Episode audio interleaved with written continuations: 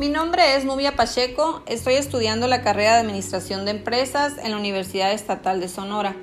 Estoy llevando la materia Ética en la Organización con el maestro Carlos Alberto Valdés Ramírez.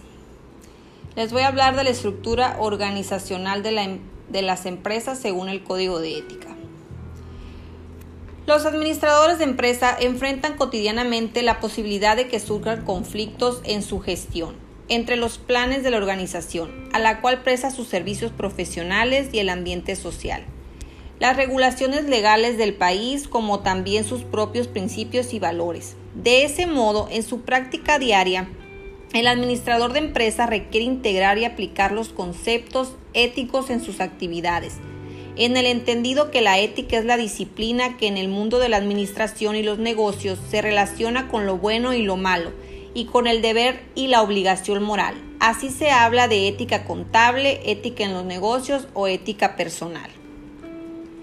El Código de Ética en las organizaciones empresariales a menudo desarrolla varias políticas diferentes, normas y directrices para regir sus operaciones mientras que los negocios desde casa o de un solo propietario por lo general requieren menos políticas.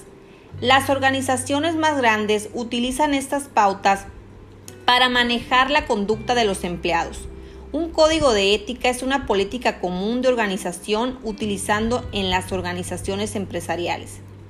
La política del código de ética por lo general establece las normas mínimas para los dueños de negocios, gerentes y empleados a seguir a la hora de completar varias funciones de negocio. En una pequeña empresa, un código de ética se basa generalmente en la moral personal del dueño del negocio o valores. A medida que el negocio crece y se expande, los valores éticos se pueden implementar en la declaración de la misma organización de la empresa o valores. Esta declaración ayuda a proporcionar a las empresas una brújula para guiar a la organización a través del ambiente de negocios. Las empresas a menudo se refieren a la misión o declaración de valores cuando se necesita orientación sobre situaciones dudosas. Un código de ética puede ayudar a las empresas a mejorar las relaciones comerciales. Los valores éticos están a menudo diseñados para proporcionar orientación cuando se trabaja con otras empresas y el público en general. Esos valores determinan cómo las empresas manejan las negociaciones del contrato, las preguntas de los clientes y la retroalimentación o situaciones negativas de los negocios. Muchas empresas utilizan un código de ética para prohibir la conducta inapropiada de los empleados. El comportamiento inadecuado puede incluir mentir a sus jefes o clientes, con la participación en un fraude o malversación de fondos, no cumplir con las normas específicas de funcionamiento u otra conducta similar.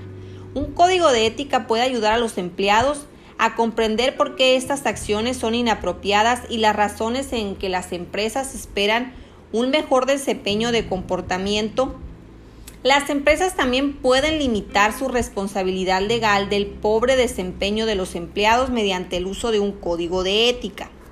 La responsabilidad del propietario, director o gerente de alto nivel es una función importante de un código de ética y de conducta de la empresa. Estos individuos suelen ser necesarios para mostrar la honestidad, la transparencia y la integridad en sus funciones diarias. No solo estas acciones establecen el tono ético de la empresa, sino que también mantienen a los propietarios individuales y los gerentes responsables de sus acciones. Permitir que un gerente no ético tenga rienda suelta en una capacidad de negocio puede crear situaciones difíciles del negocio que extender demasiado los recursos de la empresa. Como consideración previa, hemos de decir que los códigos de ética no son otra cosa que la manifestación de la dirección acerca de cómo desearía que fuera la conducta y la actuación en sus trabajadores, pero en ningún caso puede constituir una norma típica de infracciones y sanciones laborales, ni tampoco puede establecer procedimientos para la investigación de las fallas e imposiciones y sanciones. Conforme al artículo 58.1 del texto refundido de la ley del estatus de los trabajadores, los trabajadores solo podrán ser sancionados por la dirección de la empresa en virtud de incumplimientos laborales de acuerdo con la graduación de faltas y sanciones que se establezcan en las disposiciones legales o en el convenio colectivo aplicable.